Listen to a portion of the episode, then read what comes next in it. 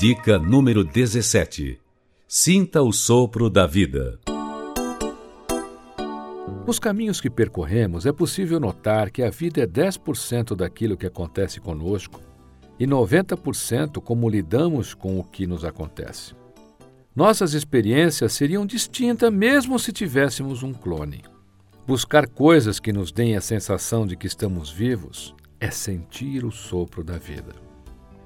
Quando resolvemos encontrar desculpas para não fazer algo, ela surge embaciada, o que torna fácil justificar o não fazer.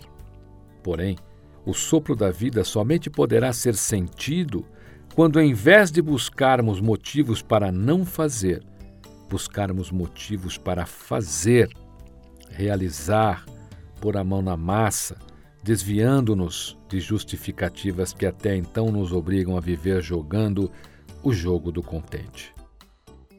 No mundo, há apenas uma pessoa que não podemos enganar o tempo todo: nós mesmos.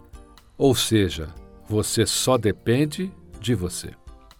A tentativa de vivenciar diferenças que nos tornem melhores é um dos muitos sopros de vida que podemos agregar ao nosso comportamento para mudar nossa disposição.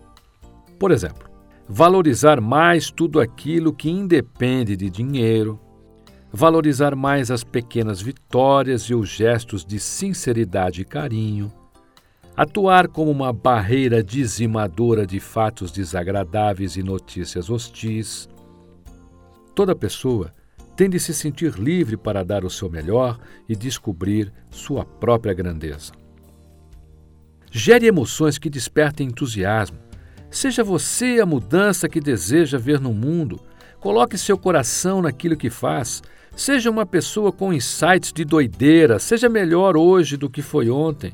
Somente assim terá uma chance maior de tudo dar certo, perpetuando sua condição de sentir o sopro da vida.